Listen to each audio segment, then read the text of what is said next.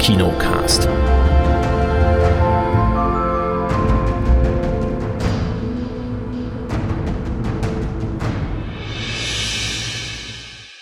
Hallo und herzlich willkommen zur neuesten Sendung vom Kinocast, genau gesagt Nummer 753. Hallo Kate. Hallo Erik. Hallo Chris.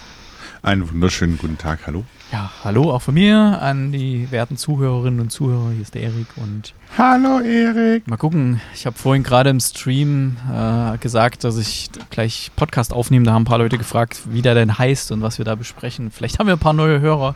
Herzlich willkommen. Hallo Falls- neue Hörerinnen und Hallöchen. Hörer. falls ihr da seid. Ja. Mm, Wir haben Filme mitgebracht, über die wir sprechen. Äh, aus der Sneak Preview den Film Tagebuch einer Pariser Affäre.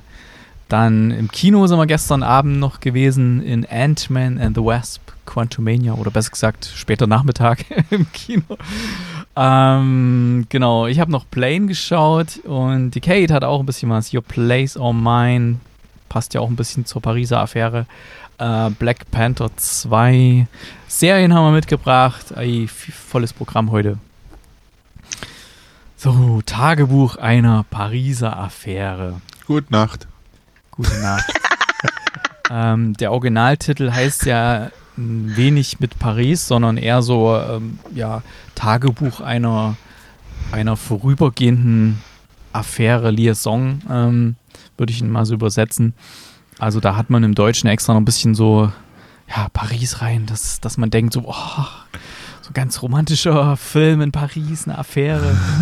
ähm, Fake News. es, ja, es beginnt damit, dass äh, äh, Sandrine Kiberlin, die Schauspielerin, in einer Kneipe ist und da mit einem Typen zusammen ist, der gespielt wird von Vincent McCain, wird er wahrscheinlich ausgesprochen. Und äh, die beiden sind irgendwie so ein völlig ungleiches Paar. Sie ist, ähm, ja, wie soll man sagen, sie hat die Zügel mehr oder weniger in der Hand und er ist so voller, voll der Schluffi da und in dieser Kneipe und sie muss ihn fast dazu bringen, äh, zu zwingen, dass er mit ihr mitgeht oder so gefühlt.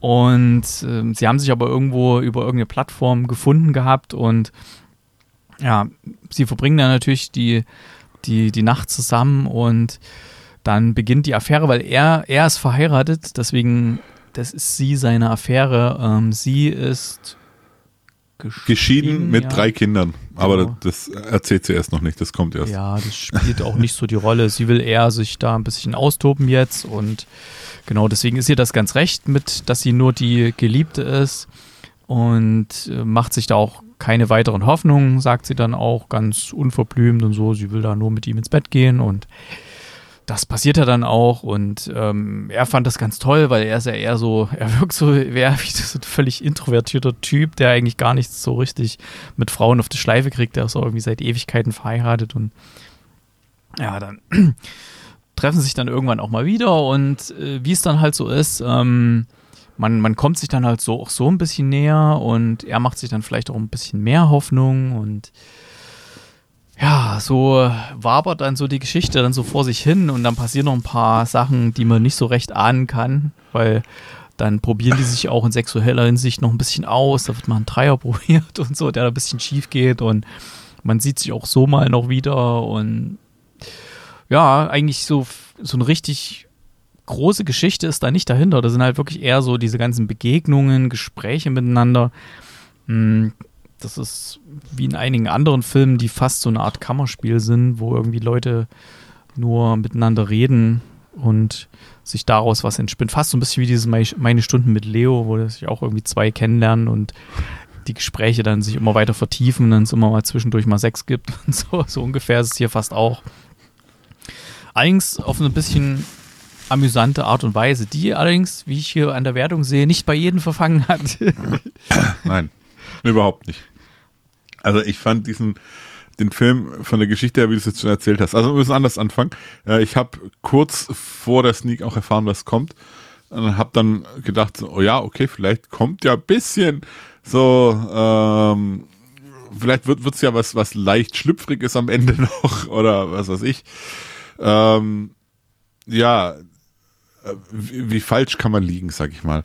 Äh, der Film ist ja vielleicht charmant, ähm, aber auch nur, wenn man mit den mit den, mit den Charakteren sympathisieren kann. Und ich fand sowohl sie als auch ihn einfach bodenlos nervig, muss ich ganz ehrlich sagen. Und das war dann, ja, dann, dann war es eigentlich schon gegessen. Also, äh, wen ich ganz goldig noch fand, war die Dame, die sie zu den Dreier da ähm, aktiviert hatten.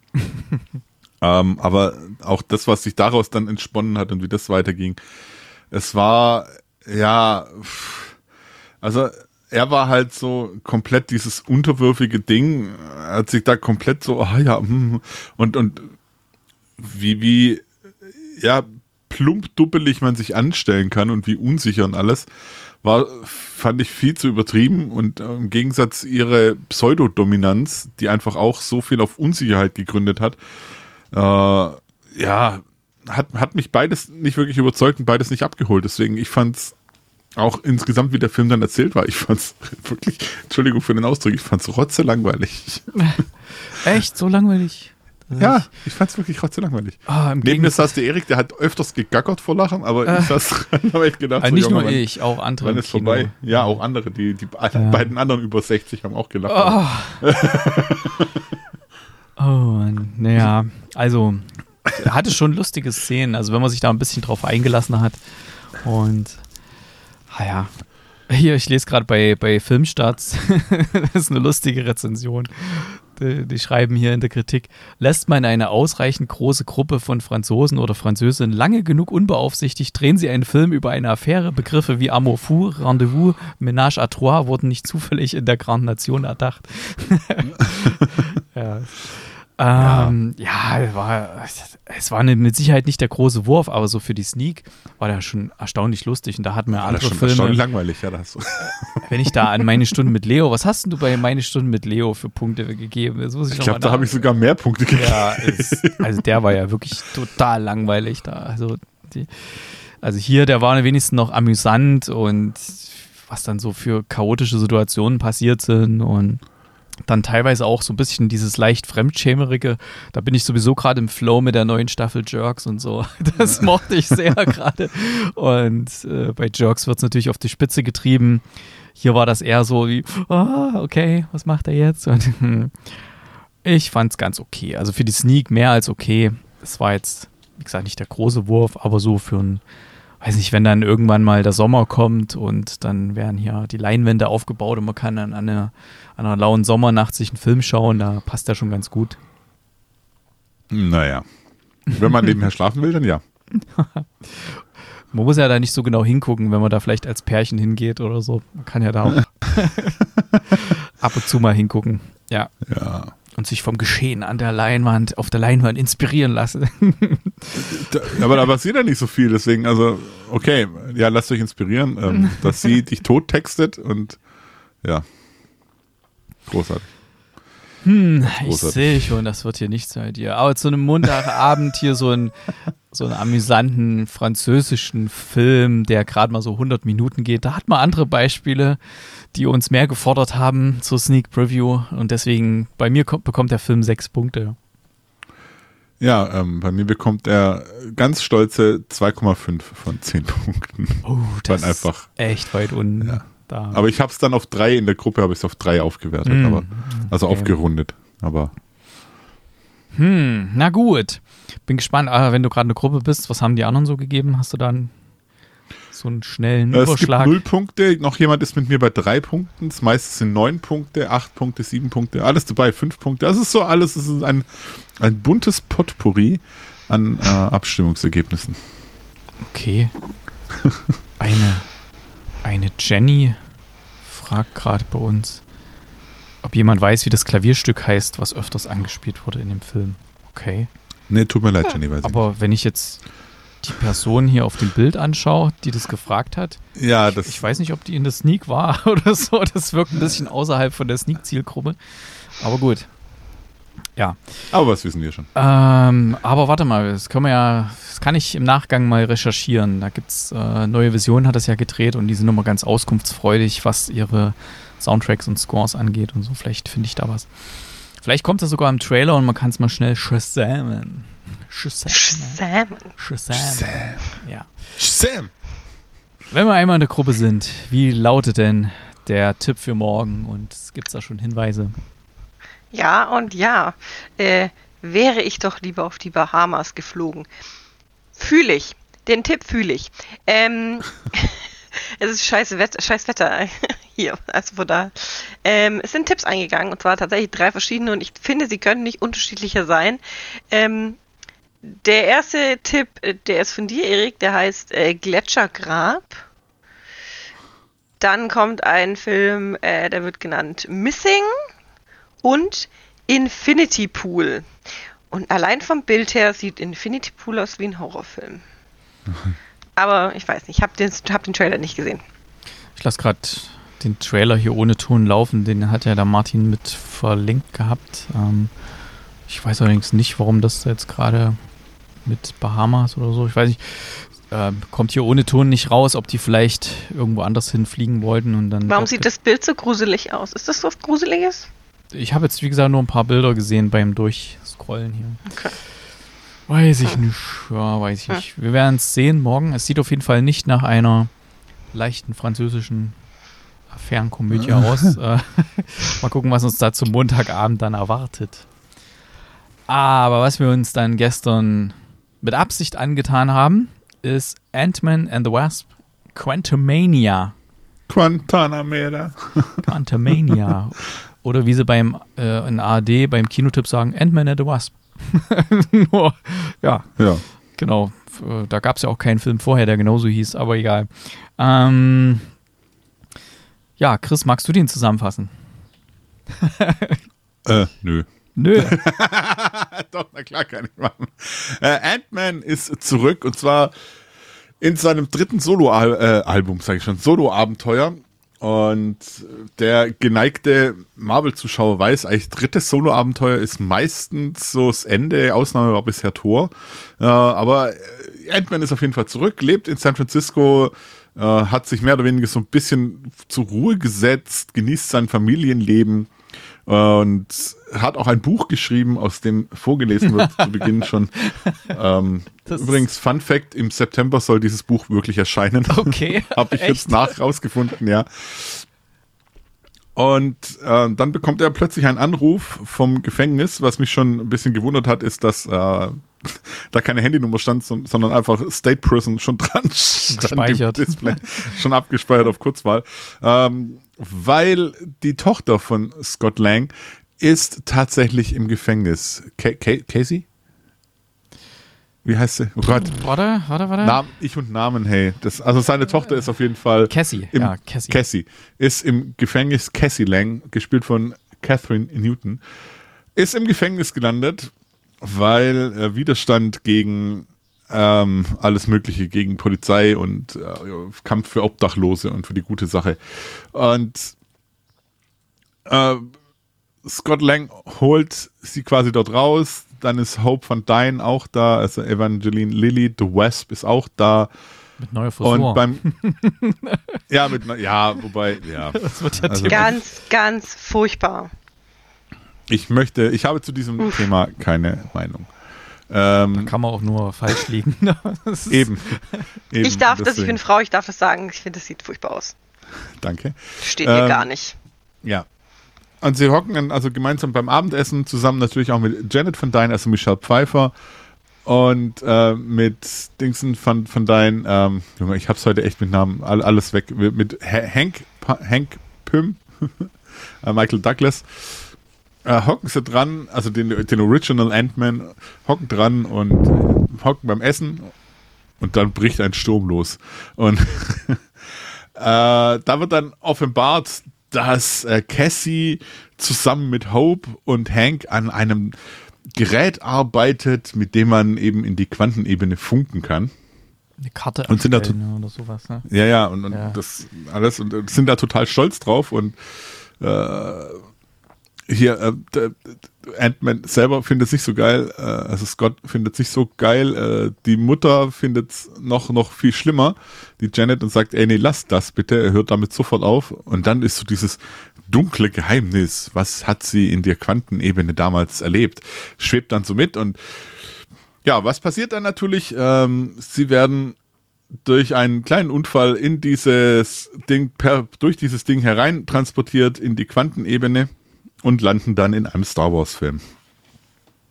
Es war auch so ein bisschen ähm, Rick and Morty dabei, wenn ich mir ja. vorstelle, wenn die dann so da reinlanden und dann sind ganz, sind so ganz äh, in, im Kleinen so Völker, die da, da gab es da auch mal so eine Folge, ne?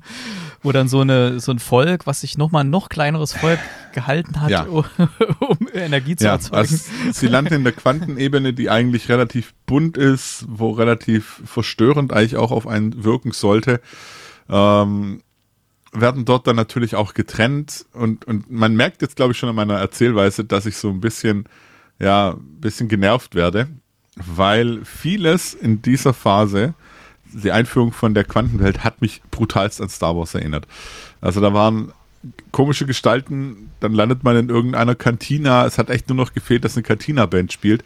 Die Musik war sehr stark an Star Wars da angelehnt. Es war so vieles irgendwie, ich will nicht sagen zusammengeklaut, aber ja, es war so, so ein bisschen für mich ein Mashup. Jedenfalls äh, trifft man dort, also die, die Truppe um äh, um, um die Pimps, die treffen dort erstmal auf einen Gaststar, den ich jetzt nicht verrate. ähm, und Erik lacht nur. Das war super. Ich wusste nicht, dass der kommt. Ja, ja ich, ich wusste, dass er mitspielt, aber ich wusste nicht, in welcher Rolle. Und ähm, die werden dann verfolgt, weil es heißt, der Eroberer kommt. Und wer ist der Eroberer? Natürlich Kang ist der Eroberer. Und dann beginnt so ein bisschen die Background-Story zu Kang, der uns ja jetzt in dieser Marvel-Phase ultimativ begleiten wird. Also er kam ja schon bei Loki, hatte er ja schon einen Auftritt. Und äh, jetzt ist eben Kang so ein bisschen seine Origin-Story, weil der wurde damals verbannt, von wem weiß man nicht, aber er wurde hierher verbannt in die Quantenebene und dort festgehalten. Und um ein Haar wäre er mit Janets Hilfe damals entkommen. Sie konnte dann fliehen, weil sie wurde befreit aus der Quantenebene und er blieb zurück und hat dort ein Imperium aufgebaut, wie es ja, wie man es halt aus Star Wars auch kennt. Äh, ich kann es nicht anders sagen. Also auch von den, von den Einstellungen her, mit den Soldaten, die aussahen wie die Soldaten aus äh, Dead Space, aus dem Computerspiel. Ähm, es, ja, es wie gesagt, was wird das Ziel von Kang sein? Natürlich dort rauszukommen und von, von Ant-Man und seiner seine Crew ist natürlich das Ziel, auch dort wieder rauszukommen, zurück in sein ins normale Leben. Und es beginnt halt dann ein Kampf zwischen Imperium und Rebellion, ähm, weil denen ja alles genommen wurde mit teils ja seltsamen Charakteren, die allerdings, wie ich fand, allesamt viel zu blass geblieben sind in ihrem auftreten.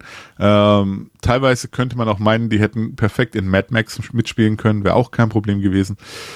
Und so bleibt so für mich zurück, ähm, weil wir verraten natürlich nicht, wie es ausgeht.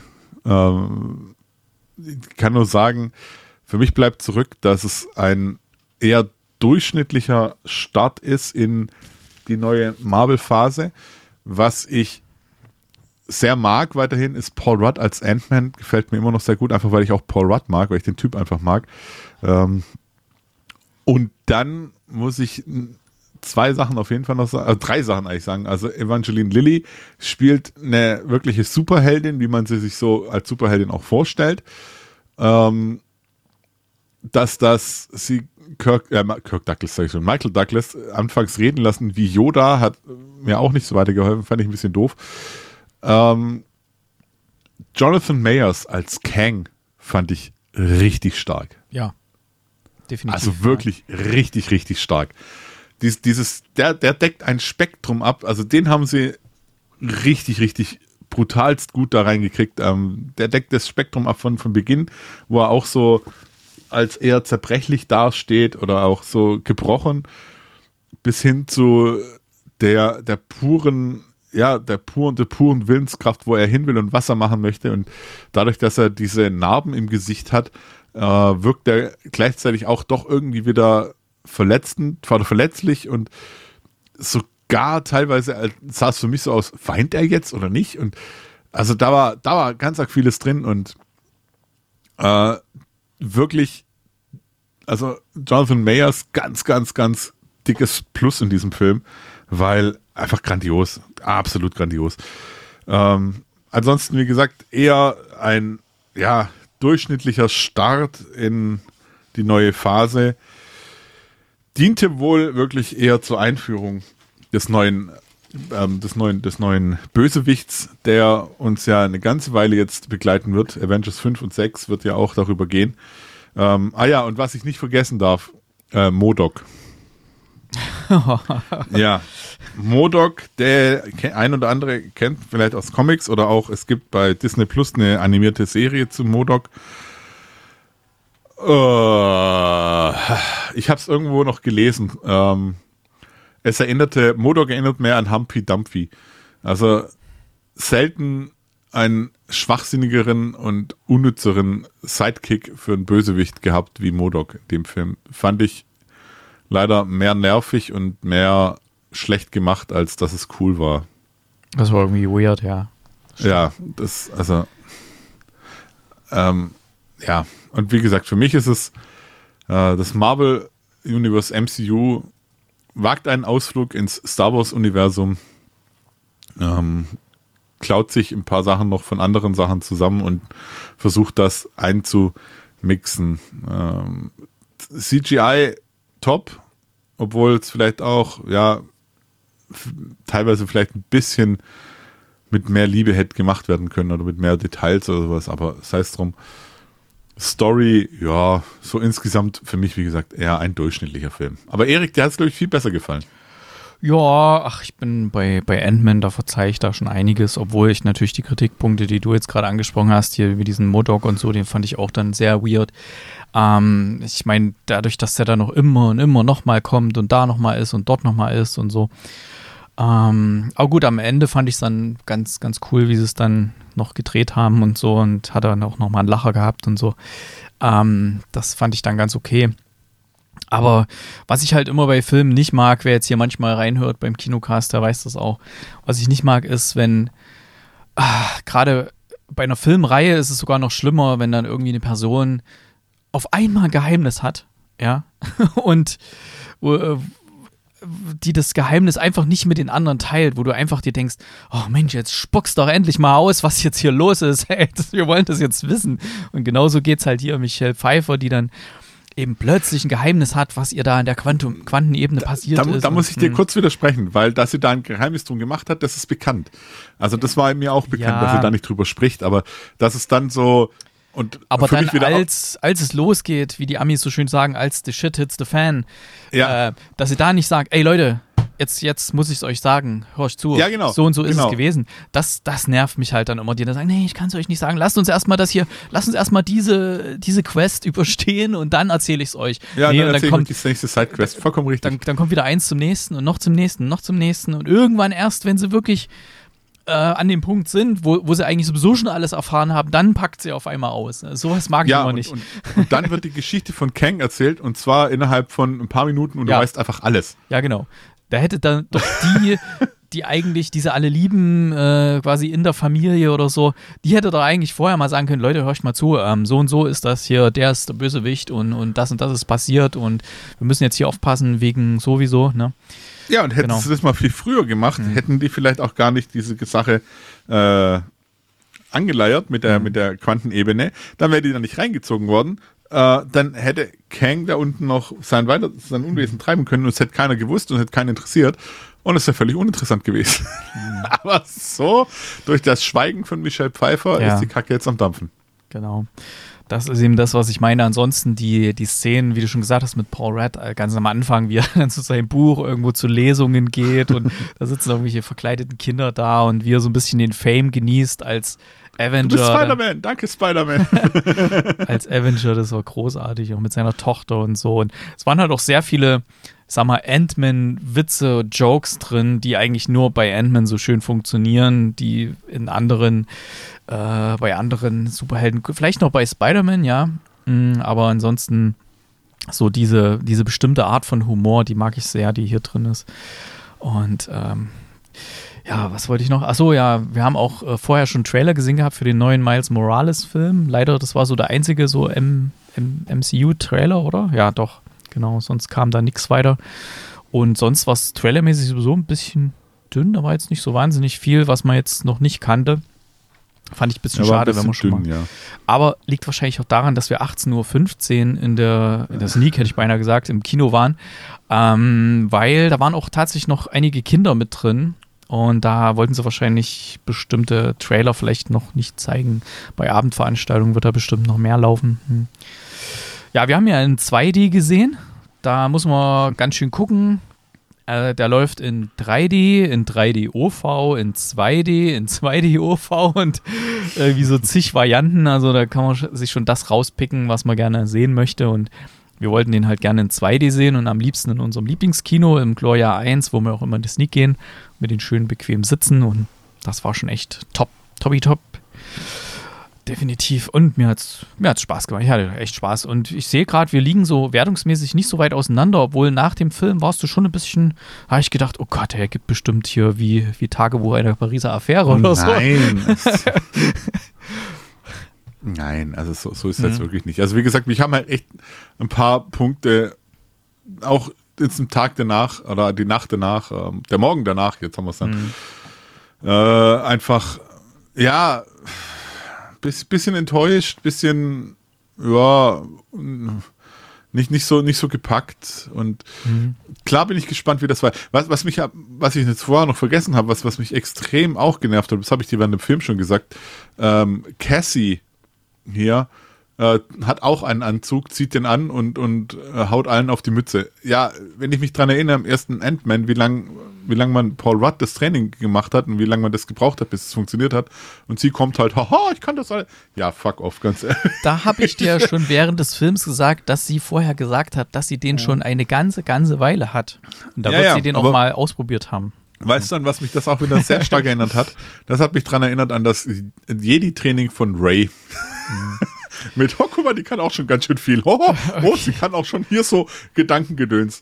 Also, Ähm, ja, okay. wenn du jetzt, wenn du jetzt einmal bei den Star Wars Sachen, da habe ich ja noch gar nichts dazu gesagt. Ich mochte das sehr, dass äh, diese, ich fand das sehr fantasiereich, was da gemacht worden ist. Es war natürlich klar, manche Sachen waren ein bisschen, die kamen mir irgendwie bekannt vor. Und ähm, aber ich fand das eher so ein bisschen mit einem Augenzwinkern cool gemacht und niedlich und so und was sie da für Ideen hatten und dass da eben diese große Welt da unten ist und ähm, ja, jetzt Disney gehört ja auch Star Wars nur mit, da können sie auch mal ruhig von sich selber ein bisschen klauen. Und wenn es gut geklaut ist, ich fand es gut geklaut. Also die Art und Weise und dass da wirklich so ein quasi eine ganze Welt in diesem Quantum-Universum sein soll, das fand ich echt cool und da dass richtig Städte und alles da unten drin sind und nicht einfach nur wie bei Strange World einfach irgendwelche weirde, weirder ja, Quatsch. Erik, ein, ich habe auf jeden Fall eine Frage an dich noch gleich. Schieß los. Wie viele Löcher hast du? Sieben haben wir gelernt, ne? Ja. Und ähm, wenn ich jetzt hier das google, wie viele Löcher hat ein Mann, Was kommt da? dann kommt ein Mund, zwei Augenhöhlen, zwei Nasenlöcher, zwei Gehörgänge in den Ohren, ein So, Geschlechtsorgan, Ja, eine Augen- Harnröhrenöffnung, Die Augenhöhlen sind aber zu, äh, eigentlich sind ja die Augen drin. Ja, aber trotzdem, wie kommt man auf sieben? Ach so, aber der hat Das ja, ja aber das war eine sehr lustige Szene auch. Die wollen wir nicht Ja, aber spoilern. trotzdem, wie kommt man auf sieben? ähm, jetzt nimmst du mal deinen Zeigefinger und tust mal überall da, wo und zählst mal durch. Also wenn ich die Aufzählung von hier nehme, haben wir einen Mund, dann zwei Augenhöhlen sind drei, zwei Nasenlöcher fünf, äh, zwei Gehörgänge sieben, ein Geschlechtsorgan acht, eine Harnröhrenöffnung neun und einen Anus zehn. Dann nimm mal die Augen raus, weil da stecken ja die Augen acht. drin. Und dann kannst du nur noch sagen, okay, du machst Geschlechtsorgan und Harnröhrenöffnung zusammen, dann bist du bei Ah, ich glaube, das führt jetzt etwas zu weit hier, äh, die Diskussion. äh, wenn ihr wissen wollt, warum wir das jetzt hier diskutieren, schaut euch Ant-Man an. Ich finde, ist ein gelungener Film und mh, ich hatte auch seit langem mal wieder das Gefühl, einen richtig schönen und guten Marvel-Film gesehen zu haben, weil Black Panther hat mich jetzt nicht ganz so vom Hocker gerissen. Da wird die Kate nachher auch noch was. Mal sehen, wie die den fand, den neuen, den Black Panther 2 und auch die anderen Sachen. Hm, Ich fand das mal wieder ein richtig schöner, fantasiereicher, lustiger Film. Ähm, über die Post-Credit-Scenes wollen wir nicht sprechen jetzt, weil die Kate den ja vielleicht noch irgendwie schauen möchte. Aber macht halt schon mal ein bisschen Lust auf mehr und es gibt nur, was man spoilerfrei sagen kann, es gibt zwei äh, Credit-Scenes. Eine ist so in, in, der Mitte der Credits und eine ist wirklich ganz, ganz am Ende. Und die ganz, ganz am Ende ist eigentlich die coolere. Also wirklich bis ganz zum Schluss sitzen bleiben, könnt ihr euch noch schön den Sitzplatz aufräumen, das Popcorn aufsammeln, was ihr rumgeschmissen habt, äh, damit die Kino-Mitarbeiter nicht so viel zu tun haben. Ne? Und ja, da bin ich sehr gespannt, wie das dann weitergeht. Und es, es gibt eine, da hatten wir auch drüber geredet im Kino, ein was in dieser Mid, Mid-Credit, nee, war das? Ja, doch, die Mid-Credit-Scene. Hm, da habe ich gedacht, ah, mal gucken, wie sie das dann machen wollen. Fand ich nicht ganz so gelungen. Aber die, die, die wirklich die Ende-Ende-Szene, die fand ich dann wiederum sehr, sehr gelungen. Und deswegen bin ich da gehypt. Hype Train is coming. ja. Ja. Okay. Ja. Ähm, die spannende Frage. Kate, haben wir dir Lust gemacht, den Film irgendwie zu schauen? Ja, ich gucke ja jeden Marvel-Film. Ja, okay. Von daher, ich muss nur gucken, wie ich das hinkriege. Ja, Wahrscheinlich muss ich warten, bis er im Heimkino kommt. Ja, oder guckst mal, dass der Chris mal äh, alles übernimmt zu Hause für, für einen Kinoabend und guckst mal, mit wem du dann mal reinfährst. Okay. Das ist ja auch eine mal Möglichkeit. Weil ich glaube, gerade von den Bildern her, mh, mm, der Film, der braucht schon große Leinwand. Der wirkt echt gut. Hm. Da sind okay. richtig große Breitwandaufnahmen drin. Ich weiß nicht, wie die im Fernsehen kommen. Ja, also Kinoempfehlung. Und ja, ich war, Mensch, ich war ja nochmal im Kino. Plane geschaut mit Gerard Butler. Und den kann ich eigentlich relativ kurz erzählen. Allerdings möchte ich da gleich zu Anfang vorausstellen, ähm, ich mache das nicht, weil mir der Film irgendwie nicht gefallen hat, sondern ich fand ihn ganz okay. Deswegen, aber nur ganz kurz, weil wir heute echt noch viel haben. Und man kann die Story auch kurz zusammenfassen. Äh, in Plane spielt Gerard Butler einen abgehalfterten Piloten, der mittlerweile bei irgendeiner drittklassigen Airline gelandet ist. Und ähm, er ist dort ja, Pilot. Und eines Tages gibt es äh, während eines Fluges mit relativ wenigen Passagieren und einer von den Passagieren ist auch noch ein ein Verbrecher, der überführt werden soll. Da sind auch Polizisten noch mit dabei. Und ähm, er ist eigentlich da, ihm ist da ein bisschen unwohl, dass der mitgeht. Erinnert so ein bisschen an Con Air. Ähm, und ähm, während des Fluges gibt es einen Blitzeinschlag und ja, da fallen so viele Systeme aus, es ist relativ selten, dass dann wirklich so viel schief geht. Und ähm, er muss dann das Flugzeug notlanden. Er schafft das auch. Sie landen auf so einer kleinen Insel irgendwo, Philippinen oder sowas in der Nähe. Da sind ja ganz viele so kleine Archipele und so. Ähm, auf dieser Insel gibt es aber ähm, Häuser, also da sind Menschen, das ist jetzt keine Lost-Insel oder sowas, sag ich mal. Ne? Und ja, Problem ist nur, dass da irgendwelche ähm, bösen Buben auf dieser Insel sind, die, die das da unterjocht haben. Und von Böse da, Pupen. ja, von da aus äh, ihre, also gefährliche Rebellen oder sowas sind das, die wirklich Waffen haben und sowas. Und die wollen nämlich diese, diese Leute da auf dem Flugzeug, die haben gesehen, dass das niedergegangen ist und die wollen die dann als Geisel nehmen und machen dann auch so Filmaufnahmen, wie man es halt so kennt, so, ey, ja, zahl Lösegeld, ansonsten hier äh, Kehle durch und so, ne? Und Gerard Butler schließt sich dann mit dem Schwerverbrecher zusammen, weil das ist der Einzige, der auch noch irgendwie so aussieht, als könnte der jemanden ein paar auf die Mütze hauen. Und äh, die ziehen dann zusammen los und äh, dann, ja, beginnt die Action und gibt ein paar Verwicklungen. Er versucht dann zum Beispiel auch, äh, weil natürlich auch alles ausgefallen ist, Funk und alles, keiner hat mehr ein Handy und so, ähm, hat er in diese, einer von diesen alten Facilities äh, findet da irgend so ein altes Festnetztelefon, blöderweise nur, dass einem heutzutage ja keine Nummer mehr einfällt oder so von irgendjemandem, den man anrufen kann. Und so will er dann bei seiner Fluggesellschaft anrufen, um ihnen zu sagen, weil die sind natürlich auch auf der Suche nach dem Flugzeug. Und so eine lustige Szene, dann ruft er halt bei der, bei der ganz normalen Kundenhotline an von seiner Fluglinie, sagt, hey, hier, ich bin's, äh, Flug sowieso. Und die so, ja, wir kriegen hier den ganzen Tag Anrufe wegen dem Flug, bitte machen Sie die Leitung frei. Und dann, nein, nein, ich bin's. Und so, und so, so richtig so typisch, wie man das so kennt von irgendwelchen Hotlines, ne? So, ja, äh, sagen Sie uns, ah, es war alles hier und so. Und da sind noch einige so, so absurd lustige Szenen drin und dann schickt die Fluggesellschaft auch noch so ein, so ein Söldnerteam, weil die wissen, dass da, äh, dass das ziemlich gefährliches Gebiet ist, wo die sind. Und ich fand ja echt einen soliden Actionfilm. Hätte ich nicht gedacht. Also der, äh, der war sehr okay. Den kann ich wirklich guten Gewissens empfehlen. Das ist jetzt kein Riesenwurf wie jetzt irgendwelche anderen Actionfilme. Aber wer jetzt mal wieder wirklich einen straighten Actionfilm sehen will ohne doppelten Boden, wo man dann feststellt, was weiß ich, der, was weiß ich, der eine, der war die ganze Zeit doch gut und der andere war doch die ganze Zeit böse und dann äh, dreht sich alles nochmal oder sowas. Wer einfach wieder einen ganz geradlinigen Actionfilm sehen will, der ganz okay inszeniert ist, dann schaut mal bei Plane rein. Von mir, Plane, ähm, muss ich kurz gucken. Achso, was gebe ich denn da? Ich gebe mal sechs Punkte. War okay für einen Actionfilm. Und ich höre gerade, ich glaube, wir haben die Wertung für Ant-Man vergessen. Ja, ich glaube auch. ich gebe sieben. Äh, ich gebe 6,5. Ja, hätten wir das auch. Ähm, also wie gesagt, Plane auch im Bereich Actionfilme, eine ne solide 6. Ist jetzt, ja, kann man, kann man anschauen. Mm, und jetzt werfen wir gleich mal einen Blick in die Charts und die Neustarts. Mal gucken, wie sich da Ant-Man überhaupt schlägt. Und jetzt muss ich erstmal den Button finden. Hier ist er. Kinocharts und Neustarts. Hm. Hier ist ja noch überhaupt noch nichts mit. Ach so, das ist bis 12.02. hier die Kinocharts. Wir bräuchten mal wieder so ein bisschen aktuellere, ne? Oder? Hast du die auch? Äh, ich habe auch nur die, ja. Hm. Also. Vielleicht, äh, vielleicht hat irgendjemand von den geschätzten Hörerinnen und Hörern irgendwo einen Link parat, wo es irgendwie paar aktuelle Charts gibt vom letzten Wochenende oder so. Das wäre hilfreich. Platz 5 bis zum 12.02. war Caveman. Platz 4 war Megan. Platz 3 der gestiefelte Kader, der letzte Wunsch. Platz 2 die drei Fragezeichen Erbe des Drachen. Oh, Platz 1 immer noch Avatar 2, The Way of Water. Ich Water. Water. Ich werfe mal kurz einen Blick Water. in die USA. Mm, Box Office. Ach nee, die haben auch noch bis zum 12. Hä, was ist da los? Was ist da los? Hier, hier habe ich die Latest Dailies.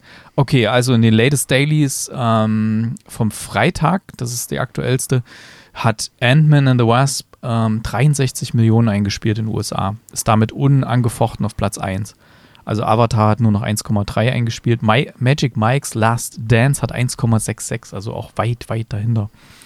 Also wird sich da eine große Verschiebung ergeben, dass dann Ant-Man Platz 1 sein wird in den Kinocharts von den letzten Wochenende bis zum 12. ist in den USA Magic Mike auf Platz 1.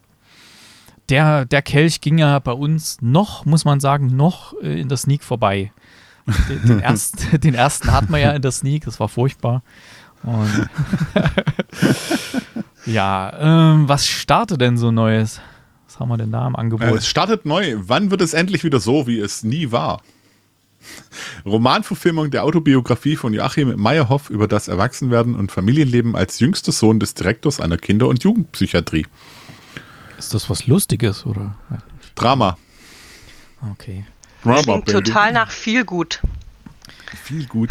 Dann läuft auch noch der Film an, wo ich immer dachte, das ist irgendwas mit Tina Turner. What's love got to do? Kommt bestimmt der Song irgendwie drin vor. Um, ähm, What's Love Got to Do with It? Eine romantische Komödie über eine Dokumentarfilmemacherin, die ihren Jugendfreund nach Pakistan begleitet, der dort seine zukünftige Frau für eine arrangierte Ehe zum ersten Mal trifft. Ich habe noch ein Drama mit Missing, ein Mystery-Thriller mit Storm Reed, die versucht, ihre Mutter aufzuspüren, welche seit einem Urlaub mit ihrem neuen Freund in Kolumbien verschwunden ist. Deswegen war da hat das jemand bei der Sneak getippt, ja, weil da irgendwie wäre ich doch lieber auf die Philippinen, nee, Bahamas geflogen, ne? Ja. Mm, es läuft auch noch an Girls, Girls, Girls. Ein finnischer Coming-of-Age-Film über drei Freundinnen auf der Suche nach der Liebe. Ähm, super, dann läuft ein Two. Äh, da habe ich gefunden Bar und Oma, also Agam Schuster und Pola, Polanur. Polan, Polanur sind frisch verliebt und es können, können es kaum erwarten, zusammen eine Familie zu gründen. Sie beschließen, eine Samenbank zu besuchen und sind voller Vorfreude und Erwartungen. Doch nach dem ersten Besuch folgt der zweite, dritte und vierte. Als sie schließlich zum fünften Mal dort sind, lässt ihre Hoffnung allmählich nach und Frustration und Anspannung wachsen. Sollten sie vielleicht einen anderen Weg einschlagen? Als Omas Ex Juni auftaucht, stellen sie sich, stellen sie sich die Frage, ob er möglicherweise ein geeigneter Samenspender sein könnte. Mhm. Okay. okay. Äh, wo ist Anne Frank? Ein, ich glaube, es ist ein Animationsfilm, wenn ich das poste. Äh, auf der Toilette gerade. Hä? Da ist Anne, Anne Frank gerade auf dem Klo. Okay. filmische Adaption der gleichnamigen Graphic Novel über die bewegende Geschichte von Anne Frank und ihrer imaginären Freundin Kitty. Entschuldigung. Hä? ah. Ah, klasse. Dafür darfst Dann, du den äh, türkischen Film machen oder indisch oder Herr, pakistanisch. Herr Seye Ragman oder Regardless. Äh, Drama aus dem Jahr 2023 von äh, ähm, äh, Moment, ich rufe noch kurz den Link auf. Äh, aktueller Trailer. Äh, Das türkische Drama Herr Seye Ragman von Erdem Murat Aktaş erzählt nach wahren Begebenheiten von einem Mann, der in einem Umfeld voller Gewalt groß wurde. Doch auch wenn er zu Beginn seines Lebens so gut wie keine Liebe erfuhr, tritt er später einen, seinen Siegeszug bis ganz nach oben an. Er wird erfolgreicher Geschäftsmann und Meister in Sachen Networking. Seine Narben und Traumata lassen ihn dabei erst zu der Person reifen, die er ist, und er überwindet die Schwierigkeiten, die das Leben für ihn, äh, ihn in den Weg legt. Okay. Es läuft auch noch ein Animationsfilm an. Mobile Suit Gundam Kukurus Duans Island. Also ein äh, japanischer Anime-Film. Ah, ich lese jetzt die ganze Story nicht, nicht weiter vor. Also wer, wer da drauf steht, der weiß dann eh, worum es geht, denke ich mal. Und wird da ins Kino gehen, denn das ist ja mal sehr beliebt, diese Anime-Filme. Und das war's, glaube ich, für, für diese Woche hier, weil die anderen, die kommen alle nicht. Hm, war jetzt nicht so der große Wurf dabei, wo ich sage, Nö. da muss ich jetzt unbedingt rein, aber will natürlich auch keiner gegen Ant-Man oder sowas konkurrieren. Wenn der neue Marvel-Streifen ins Kino kommt, dann setze ich jetzt nicht gerade irgendwie meinen Blockbuster dagegen oder so. Da sind die Chancen wohl nicht gerade gut. Okay, dann auf ins Heimkino. Und da hat die Kate ein bisschen was geschaut. Heimkino. Your Place or Mine. Worum geht's da? Genau, das ist der neueste Netflix-Kracher, sagen wir mal so. Nein, aber er wird schon ganz schön beworben, deswegen, ähm, ja. Ähm, es geht in Your Place or Mine um eine Freundschaft äh, zwischen Reese Witherspoon, äh, die, die in der, im Film Debbie heißt, und Ashton Kutcher, den Peter, ähm, die vor zehn Jahren oder so äh, sich kennenlernten, tatsächlich auch mal im Bett landeten, aber dann festgestellt haben, eine Beziehung wäre zu chaotisch, weil sie einfach zu verschieden sind, aber dennoch verdammt gute Freunde wurden. Und zwar so gute Freunde, dass sie täglich mehrfach telefonieren, denn sie wohnen jeweils am anderen Ende von den USA. Ähm, Reese Witherspoon äh, wohnt in Los Angeles, beziehungsweise ich glaube sogar in San Francisco, eins von beiden weiß ich nicht. Ähm, und äh, Ashton Kutcher wohnt in New York. Und ähm, es hat sich alles so ein bisschen weird entwickelt. Die Leben sind komplett anders verlaufen. Ähm, Reese Witherspoon hat, äh, ist geschieden und hat einen Sohn. Hat einfach, äh, guckt halt, dass sie als alleinerziehende Mutter wirklich alles im Griff hat. Hat einen sicheren Job. Hat ihre Träume quasi auf Eis gelegt. Ähm, die wollte immer Künstlerin werden oder irgendwie sowas in der Kunst machen. Und ähm, hat es aber auf die Seite gelegt, um eben was Sicheres zu machen, damit sie immer Geld hat, um ihren Sohn zu versorgen. Und der früher ziemlich lotterhafte ähm, Ashton Kutcher ist jetzt ein Businessman, äh, Kohle ohne Ende, hat ein Loft in New York, läuft aber von einer Affäre zur anderen, hat nie was Festes. Und ja, das einzig Konstante ist eben die Freundschaft mit äh, Reese Witherspoon. Spielt quasi seine Rolle aus Tour and a Half Man. Bisschen, nur netter, nur Okay. sympathischer. Ähm, und genau, und es ist, es, ist, geplant ist, dass äh, Reese Witherspoon zu einer Fortbildung in Sachen, was ist das, Buchhaltung oder so geht. Ähm, und zwar ist die in New York. Und dann dachten sie, ey, endlich können wir mal wieder eine ganze Woche zusammen verbringen am gleichen Ort. Ähm, und wäre auch kein Problem gewesen, denn es gibt einen Babysitter für den Sohn. Allerdings äh, fällt er aus. Also sagt Ashton Kutscher, okay, pass auf, ich will, dass du dein, dein Seminar da machen kannst. Ähm, ich komme zu dir, sorg für deinen Sohn und du fliegst zu mir in die Wohnung, gehst zu deinem Kurs und hast einfach eine Woche mal für dich, ohne dir Sorgen machen zu müssen. Also sie treffen sich nicht, sondern schlüpfen so ein bisschen in das Leben des anderen. Und äh, was sich daraus ergibt, ist ein sehr, sehr, sehr süßer Rom-Com-Komödie-Film. Ähm, ist, ich glaube, es ist was für Mädels. Ich, ich weiß nicht, ob das was für Jungs ist. Ähm, aber es ist wirklich süß. Also Ashton Kutcher merkt einfach, dass mehr in ihm steckt als nur der Businessman und dass es Dinge gibt, die ihm, ihm im Leben fehlen, die er aber schön findet, jetzt wo er sie hat. Ähm, und Reese Witherspoon findet so ein bisschen wieder zu sich selber und stellt fest, ach, die ganze Leidenschaft zu früher ist immer noch da. Und zwischendrin stellen sich eben auch beide die Frage, was wäre denn gewesen, wenn sie der, also diesen Prickeln, die sie mal vor Jahren zwischen sich hatten, doch eine Chance gegeben hätten. Ja. Ist eigentlich echt süß. Ja, klingt, klingt ganz nett, muss man sagen. mehr auch nicht. Ähm, ja, aber also, also, die Grundidee ist natürlich cool, wenn die dann so quasi an die unterschiedlichen ähm, Ecken von USA ist halt dann die Frage, was, was dann da draus entsteht und wie sie es dann umgesetzt haben und so. Hm, vielleicht, vielleicht gucke ich mal rein, mal gucken. Also ich, ich habe ihn halt angeguckt, weil ich äh, ziemlicher Reese Witherspoons Fan bin. Oh, ähm, ja, und Mor Ashton Kutcher finde ich jetzt auch nicht so schlecht. Ich habe jetzt Morning Show durchgeschaut, da Reese Witherspoon ja. ist so großartig da.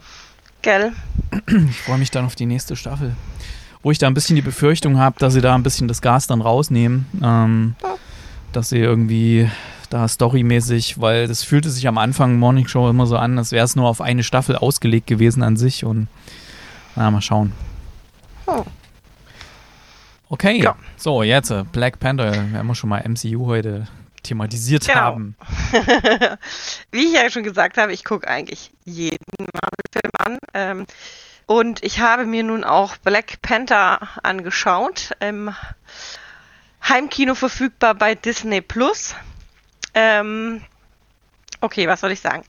Ähm, gut, man musste, man musste ja einen Weg finden, das fortzusetzen, jetzt wo ähm, unser Hauptdarsteller leider von uns gegangen ist. Also wird äh, der Film auch damit eröffnet, dass König T'Challa verstorben ist an einer seltenen Krankheit und äh, seine Schwester versucht, ähm, irgendwie alles zusammenzuhalten und auch die Ereignisse aus dem letzten Teil mit diesem, dass da die ganze, diese Macht des Black Panther, diese Pflanze und so zerstört wurde, das irgendwie zurückzuholen. Sie verliert sich so ein bisschen in ihrer Wissenschaft und ähm, das fand ich alles noch ganz, ganz, ganz cool eigentlich, damit man, dass man damit umgegangen ist, dass die Wakandan, wie heißen die, Wakandianer, ähm, so ein bisschen Struggle damit haben, dass eben ihre Black Panther fort ist und auch wahrscheinlich nicht wiederkommen kann, weil die Macht weg ist und keine Ahnung, pipapo und tralala. Das fand ich alles ganz cool. Ich fand es dann auch äh, cool, worauf es hinausläuft, mit, dass der Black Panther vielleicht doch noch wieder auftaucht und vielleicht dann vielleicht auch nicht unbedingt ein Mann ist, oder, sondern vielleicht die Schwester. Ähm, was mir allerdings nicht gefallen hat, ist dann diese, dieser Gegenpart, den es da hat. Ne? Also diese Unterwasserwelt, die dann da plötzlich äh, auftaucht, dieses, weiß ich nicht, äh, andere, andere Reich noch, wo eben auch das, äh, dieses Vibranium äh, abgebaut werden kann, irgendwo im Meer. Und das ist diese Wassermenschen, die ganze Geschichte um die fand ich irgendwie ein bisschen weird. Ähm, ja, und dass die dann halt da nach diesem Mädchen suchen und sagen, das ist alles ein bisschen komisch. Ich fand den überhaupt nicht rund. Gar nicht. Also ich habe ihn, ich, er war gut gemacht, er ist äh, gut animiert und das sieht alles top aus für, für, für einen Marvel-Film, habe ich nichts anderes erwartet. Grundsätzlich die Black Panther-Variante in dem ganzen Film fand ich auch gut, aber ich finde, man hätte dieses ganze Unterwasservolk weglassen sollen und das irgendwie anders, äh, eine andere Story bauen. Ähm, weil das war, wo kommen die denn jetzt plötzlich her? Ne? So jahrelang hm. es da oben auf der Erde ab wie Schnitzel und plötzlich ist da dieses Unterwasservolk, von dem noch nie jemand was gehört hat. Hm. Das war ja auch unser Gedanke, Chris, ne? Wo wir den Film besprochen haben. Ja, ja. Ich, ich, weiß nicht. Das und dann, ach ja, ich weiß auch nicht. Also die, die haben irgendwie nicht harmoniert, die zwei, und das hat nicht, das hat nicht funktioniert. Und ähm, deswegen hat der Film dann auch massiv Punkte bei mir verloren. Ähm, weil ich, wie gesagt, grundsätzlich die, die Prämisse mit, äh, die, die Macht ist weg, wir müssen gucken, was wir machen und auch dieses ganze politische Thema, was dann natürlich mit aufkommt, weil sie, sie haben sich ja der, der Welt geöffnet quasi, ihr Land und ähm, ich meine, Wakanda ist, ist so, es ist mittlerweile in aller Munde, auch hier bei uns in, in also in der realen Welt. Ähm, deswegen, ach, ich weiß auch nicht. Ich habe mich sehr schwer getan mit dem Film. Ich kann auch gar nicht mehr viel zu viel mehr dazu sagen. Ich musste mir tatsächlich auch noch mal vor dem Podcast durchlesen, was der eigentlich Plot war. Und wenn das passiert, ah, dann ist irgendwas falsch gelaufen. Hm. Sonst kann ich mir sowas immer merken. Ja, das war leider ein bisschen enttäuschend. Das war auch das, was ich meinte hm. vorhin bei Ant-Man. Ant-Man war für mich wieder mal so ein schöner, richtiger MCU-Film. Ja, ich hoffe, dass mir der besser so gefällt. Hm. Also ich hoffe wirklich, dass mir der besser gefällt, weil ich war ja von, von dem neuen Tor ein bisschen enttäuscht. Ja, der hat mir wiederum sehr gefallen. Dann jetzt der Black Panther. Also es tut mir leid, also ich fand, ich finde halt, dass außer, also klar, die Serien nehmen wir mal weg, weil die Serien waren großartig, die jetzt kamen, die Marvel-Serien, die waren wirklich großartig. Ähm, vor allem Loki. Was mir aber gar nicht, also was, was ich halt das Gefühl habe, ist, dass seit dem letzten Avengers, also seit Endgame, ja, dieser, diese, mit dieser heroischen Szene, wo, wo alle auftauchen wieder und alle wieder da sind und alle gegeneinander kämpfen, ähm, oder gegen das Böse kämpfen, ist halt nichts Besseres mehr rumgekommen. Ja, wir haben, ich, ich weiß nicht, ob man da hätte einen Cut machen müssen, weil die nächste Phase gefällt mir bisher noch nicht so gut. Ja, naja, Spider-Man so, Spider ja, fand ich wieder gut. Du vergleichst ja. jetzt auch das große Finale äh, ja. mit, mit den Anfängen des, der neuen Stufe, ja.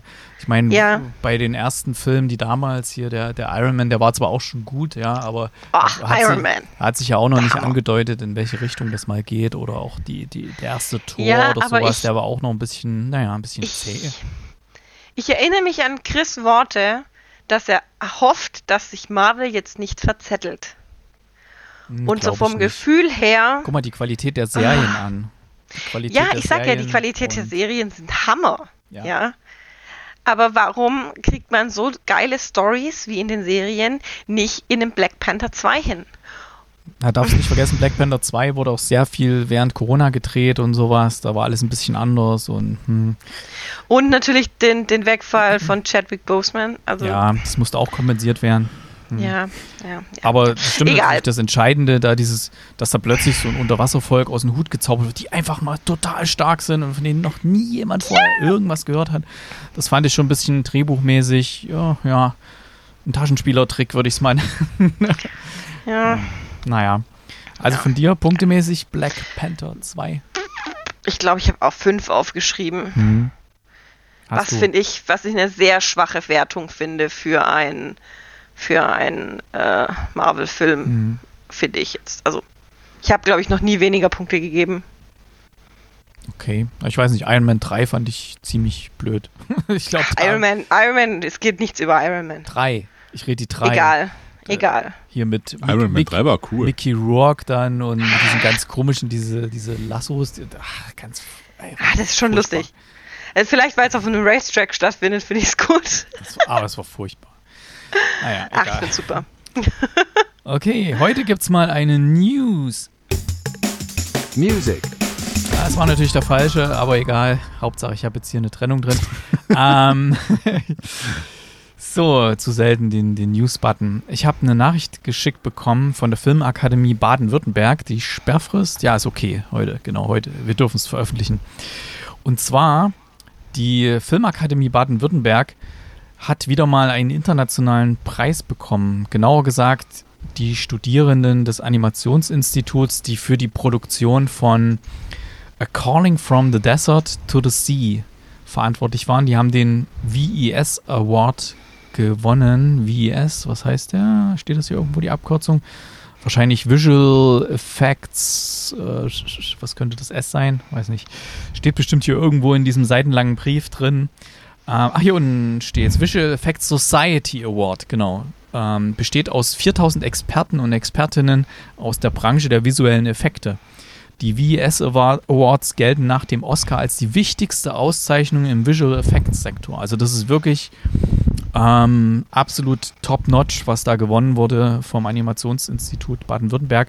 Genauer gesagt, die Namen Mario Bertsch, der Visual Effects Supervisor, Max Pollmann, Visual Effects Producer, Lukas Löffler, Compos Compositing Lead und Till Sander Tietgemeier, der Creature Lead. Die haben die, den Preis stellvertretend für das gesamte Team in Los Angeles entgegengenommen. Hier steht vergangene Nacht und die News ist vom 16. Februar, also muss es irgendwie am 15. oder 14. gewesen sein.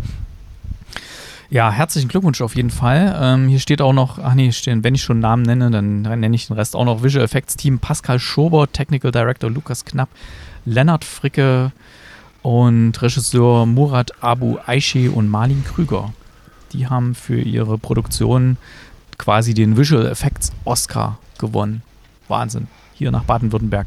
Hier sind ja sehr viele Oh. Firmen. Wir hatten ja auch schon mal die Lux Studios besucht und gerade wenn so internationale Sachen irgendwie gedreht werden, dann wird ja sehr viel auch ausgelagert, so szenenweise. Das sind ja immer die Firmen hier in Baden-Württemberg ganz gut dabei. Und freue ich mich, dass da wieder mal gewonnen wurde. Ich habe auch hier so ein, so ein Reel, äh, so ein Visual Effects Breakdown, wie es so schön heißt, von, der, von dem Film, den sie gemacht haben. Da kann man sich das anschauen, wie die einzelnen Layer übereinander gelegt wurden bei der Produktion. Und ähm, den werde ich mal mit verlinken von diesem Projekt, wo sie den Preis gewonnen haben. Das ist Wahnsinn. Wahnsinn, was, was da mittlerweile geht. Okay, dann auf zu den Serien. Serien. Das war der richtige Button. Haha. Ich habe eine Serie angefangen zu schauen, die habe ich nämlich vorgeschlagen gehabt bei Fortsetzung folgt. Die werden wir dann auch da besprechen und da muss ich natürlich auch mal reinschauen. Es handelt sich um die Serie Asbest. Da braucht ihr, braucht ihr keinen bezahlten Account für irgendwelche Streamingdienste, sondern die gibt es tatsächlich in der ARD Mediathek. Und bevor jetzt alle geistig abschalten, wenn sie hören ARD Mediathek, es ist quasi von der Art her wie die Serie Four Blocks und ähm, produziert auch und, und Regie von Kida Kodder Ramadan, der ja auch bei Four Blocks äh, die quasi die Hauptrolle spielt. Er spielt auch hier mit bei Asbest, allerdings nur eine kleine Nebenrolle. Hat wahrscheinlich auch genug zu tun mit seinen anderen Sachen. Ähm, die Hauptfigur in Asbest ist der 19-jährige Momo, ähm, richtiger Name Mohammed äh, und der ist ganz gut dabei in Berlin, äh, auf dem Weg, ein Fußballprofi zu werden, hat auch schon einen Profivertrag in der, in der Tasche. Und plötzlich wird dann mal zusammen mit seinen Freunden und Familie, die muss er dann mal mitziehen bei so einem, ja, bei so einem Überfall auf so eine Diskothek und bei dieser, bei diesem Überfall kommt jemand auch zu Schaden, wird jemand abgestochen. Die alle tragen Masken, die die überfallen hatten. Und man weiß jetzt nicht genau, wer hat da gestochen, aber er ist derjenige, der von der Polizei gefasst wird. Und er soll quasi für die Familie in den Knast gehen und sie wollen ihm dann helfen. Ähm, blöd ist, oder alle machen sich vorher natürlich aus, dass keiner was sagt, aber dann während der Gerichtsverhandlung sagen plötzlich die anderen alle aus und er ist der Dumme und er muss in den Knast einfahren und da ist jetzt nicht mehr so viel mit Familie und ja, er wandert dann in den Knast ein und in dem Knast ähm, ja, sind dann so diese üblichen Sachen, die man dann so aus, aus Filmen und so kennt, was dann so abläuft. Aber hier bei der Serie ist noch mit das Besondere, äh, ist auch der, der gesamte Cast. Ist wirklich das, das Who is Who der deutschen Darsteller, also außer Till Schweiger sind gefühlt hier alle dabei. Da ist Frederik Lau dabei, David Cross dabei, äh, Wotan Wilke Möhring ist dabei, äh, Stipe Eric ist dabei, den kenne ich hier aus dem, ah, wie ist der eine Film? Macht kaputt, was euch kaputt macht oder so ähnlich, ja. Äh, Ludwig Trepte ist dabei und so weiter und so fort. Sönke Möhring ist dabei, Nicolette Krebitz ist dabei, Jasmin Tabatabat, äh, wie heißt sie? Tabatabai, ja genau, kann man sich verhaspeln, ist dabei. Also das Who is Who, alle möglichen deutschen Darsteller, die man auch manche schon eine Weile nicht mehr gesehen hat, aber hier auch mal wieder auftreten, ist natürlich eine, ja, ähnlich wie Four Blocks, so eine Geschichte. Allerdings bei Four Blocks war es ja eher so, ja, quasi Brooklyn in Berlin, irgendwelche äh, arabischen Großfamilien, die äh, in der Unterwelt aktiv sind. Hier ist halt mehr oder weniger das Gefängnis selbst und dann die, die Sachen, die nach draußen reichen, die Verbindungen thematisiert. Ich habe bis jetzt hier drei Folgen geschaut, bin da sehr angetan davon. Es ist, es ist gut gespielt. Ähm, regiemäßig ist es nicht ganz so perfekt. Also manche Stellen, wo ich gedacht hätte, okay, die Szene hätte ich jetzt hier an der Stelle nicht unbedingt, hätte ich lieber an einer späteren Stelle ähm, gezeigt oder manches war auch ein bisschen rumpelig inszeniert. Aber ja, es liegt vielleicht auch daran, dass eben kein kein erfahrener Regisseur das gemacht hat, sondern er halt. Aber man merkt, er hat eine Story zu erzählen und mm, ist echt spannend gemacht, gut gespielt. Asbest, absolut empfehlenswert und ihr könnt ja gerne mal reinhören, hören dann bei der nächsten Fortsetzung folgt Folge. Mal sehen, wie es die anderen fanden. Ich weiß es ja jetzt noch nicht. mal gucken.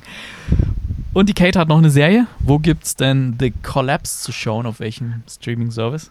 Das gibt es bei Join Plus. Ähm, und The Collapse Guck ist doch lieber eine. Jobs. Join Plus. ja, nein. Ähm, ist eine französische Serie, allerdings schon aus dem Jahr 2019. Oh la la. Ähm, ich bin durch Zufall drüber gestolpert, denn, also ich muss jetzt ausholen. Nächste Woche kommt eine Serie raus. Ähm, in, in dem Fall kommt sie ähm, auf ZDF raus, beziehungsweise äh, in der ZDF-Mediathek, wo es auch um das Thema Weltuntergang, um Weltuntergangsszenarien geht, und zwar der Schwarm. Oh, kam Kino Nach eine dem- Werbung. Ne, Chris? Ja, nach dem ähm, Film von, äh, nach Hab dem ich- Buch von Frank angesprochen, ja.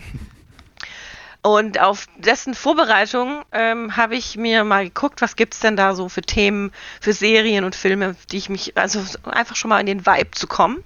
Ja? Deswegen habe ich mir auf Join Plus Weltuntergangs-Vibe zu kommen. ja. ähm, und deswegen habe ich mir auf Join Plus nochmal die Serie ähm, Blackout angeguckt, die ich ja auch schon sehr gut fand, äh, die deutsche Serie.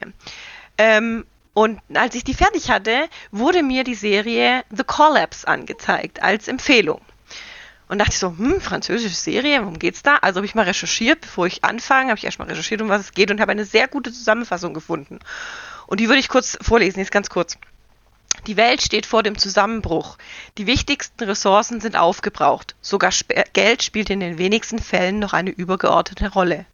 Plünderungen und Gewaltanwendungen sind an der Tagesordnung. Für alle geht es einzig und allein nur noch darum, das eigene Leben zu retten. Das Drama stellt sich die Frage, was passiert, wenn eine schwere Katastrophe unser System erschüttert. In acht Episoden befasst sich die Serie mit den Grenzen der modernen Gesellschaft und den, Gefol und den Folgen eines Zusammenbruchs. Und das ist eine sehr gute Zusammenfassung. Ähm, diese Miniserie ist tatsächlich eine Miniserie, denn die acht Episoden, die längste Episode ist 28 Minuten lang und die kürzeste, glaube ich, 19 Minuten lang. Also sind wirklich Mini-Episoden. Und die spielen jeweils mit unterschiedlichen Leuten an unterschiedlichen Orten zu unterschiedlichen Zeitpunkten dieses Zusammenbruchs. Und ähm, geben so einen kurzen Einblick in diese kurzen Lebensabschnitte. Also als Beispiel, wir starten in der ersten Folge in einem Supermarkt, fünf Tage vor dem Kollaps. Ja, man merkt, okay, die Leute sind irgendwie hamsterkäufig unterwegs, aber der Laden hat schon kaum noch was, weil die Lieferungen nicht mehr geliefert werden können, weil die LKWs kein Benzin mehr kriegen.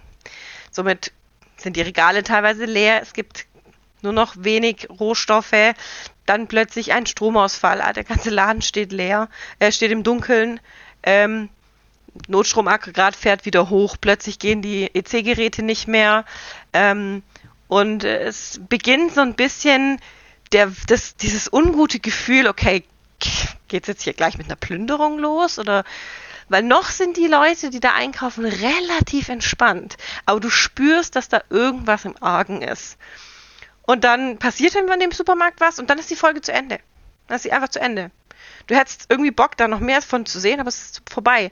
Die nächste Folge spielt, ich weiß es nicht mehr genau, aber als Beispiel, fünf Tage nach dem Kollaps. Und du bist an einem ganz anderen Ort, bei einer ganz anderen Person und erlebst ein ganz anderes Szenario. Und so geht es in den acht Folgen weiter bis zur letzten Folge. Und du, du siehst halt innerhalb der Serie immer mehr, sag mal, den, den Verfall der Gesellschaft, den, den Überlebensinstinkt, der geweckt wird. Ähm, und ja, es ist erschreckend und es ist extrem gut gemacht. Und ich habe bei, bis auf eine einzige Folge, die fand ich nicht so gut, ähm, hatte ich bei jeder Folge das Gefühl, davon möchte ich, mehr sehen. Ach komm, mach doch noch zehn Minuten länger. Begleite diese Gruppe oder diesen Menschen oder dieses Szenario noch ein bisschen länger. Weil das ist cool. Ähm, und das hat mir echt Spaß gemacht. Deswegen musste ich jetzt die, die Serie auch hier empfehlen. auch wenn sie von 2019 ist, sie ist richtig, richtig gut gemacht. Und ich weiß nicht, das mit den leeren Regalen hat mich irgendwie an die, an die Anfangszeit von Corona erinnert, wo einfach irgendwie Sachen nicht mehr verfügbar waren und die Leute dann gedacht haben, jetzt, hier gibt es wieder, ich muss es jetzt in zehnfacher Ausfertigung kaufen. Keine Ahnung, wann es wieder verfügbar ist. Und ähm, also es hat mich irgendwie an, an, an, an diese Zeit erinnert. Und zum Glück ist es nicht weiter ausgeartet, ähm, wie es in, dem, in der Serie der Fall ist. Von den Schauspielern kannte ich nicht einen einzigen, also alles unbekannte Gesichter für mich, aber empfehlenswert. Okay. Vielleicht gucke ich da mal rein, wenn das nur so kurze Häppchen sind. Ähm, Mhm. Ich habe ja gerade Join Plus wegen Jerks. Mhm. Das ist das Schöne bei Join Plus, das kannst du halt einfach monatlich kündigen. Ne? Du kannst du bei Netflix auch. Ja, aber irgendwie anders. Es geht bei Apple TV Plus auch. Ja, bei Apple TV Plus geht's auch. Genau. Okay, ich bin ja schon ruhig. Geht bei, geht bei fast jedem Service. Ähm, Keine Ahnung, Join Plus ist der einzige, den ich selber bezahle. Okay. Kannst den Chris ja mal Jogs gucken lassen, dass der endlich mal aufschließt hier. Der, der hat alle Zugangsdaten, der muss, der muss Ach, gucken. Kinders, ich habe vielleicht einen Job. Chris, du hast alle Zugangsdaten. Ich habe auch einen Job und kann hier alles Mögliche angucken. So, Ja. okay. Mich, Jetzt kommt nochmal der Musikbumper von vorhin. Ich hoffe mal, jetzt treffe ich Jetzt ihn. kommt News. Ja, jetzt kommt. könnte ich eigentlich jetzt machen, ja. News. So. Jetzt müsst ihr euch gedanklich die beiden Bumper umtauschen. Und dann passt es wieder. Genau, dann passt es wieder, dann stimmt die Welt wieder. Dann ist die Quantenebene wieder Kinostarts und Neustarts. gerade gerutscht. Ähm, jawohl. Was sind eure Musiktipps heute? Kate, fang du mal an. Ich habe mir einen geklaut, weil ich gesehen habe, dass der Chris ihn nicht aufgeschrieben hat. ich habe mir die neue Single von Theory of a Deadman gekrallt und zwar Two of Us. Ich gleich mal hier draufpacken. Für, für, für alle, die den Song Just the Two of Us kennen, das ist eine Adaption von diesem Song, aber halt nicht dieses, ah, ist alles so toll und nur wir beide und bla bla bla, alles cool, sondern eher so, fuck, bist du eine dumme Bitch. Halt Theory-Style, ne? We couldn't make it if we try. Ähm, ich habe eine neue Single von Daughtry mitgebracht und zwar Separate Ways und das fand ich klingt tatsächlich wieder in die Richtung, wie ich Daughtry sehr mochte. Deswegen Okay. habe ich das mal dabei. Habe ich jetzt auch gerade drauf Kam aber schon am gepackt. 5. Januar raus, muss ich jetzt. Asche, Schande auf meinen Gegenüber, ging voll an uns vorbei, oder? Ist doch nichts Ja. ganz Neues. jetzt Das bei. Daughtry. Daughtry ich? haben wir schon live gesehen. Also ich Ja. habe ihn live gesehen. Okay. Kenne ich nicht.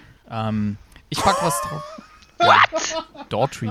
Ja, muss man nicht alles kennen. Wette, du kennst es, ja. Doch, Ja, du vielleicht kennst bestimmt die. Songs. Vielleicht habe ich schon mal gehört, ja, aber ich kenne jetzt die, die Band jetzt nicht so. Nee, glaube ich, nicht so. Ähm, ich pack was drauf aus der Serie Asbest, die ja auch einen sehr geilen Soundtrack hat, nämlich der Hauptdarsteller, der rappt auch selbst und ähm, aber hier ist eins zusammen mit jemand anderes, nämlich von äh, Xidir mit Sahat, den Song Traum. Den packe ich drauf aus dem Asbest-Soundtrack. Okay, sind jetzt alle schon drauf? Jetzt live habe ich schon gemacht. Kann ich gleich wieder löschen hier in, unserer, in unserem Dokument. Alle Da drauf. quakt ein Kind. Ja, Genau. die träumt. Ich quack auch gleich, weil ich muss jetzt was zu essen machen und ich habe nämlich auch schon Hunger. Und, Hm, ich habe auch Hunger. Ja. Dann vielen Dank fürs Zuhören an euch alle da draußen und ähm, vielen Dank an euch beide fürs Mitmachen. Dann, ja, bis nächste Woche. Tschüss. Auf Wiederhören. Macht's gut. Tschüss.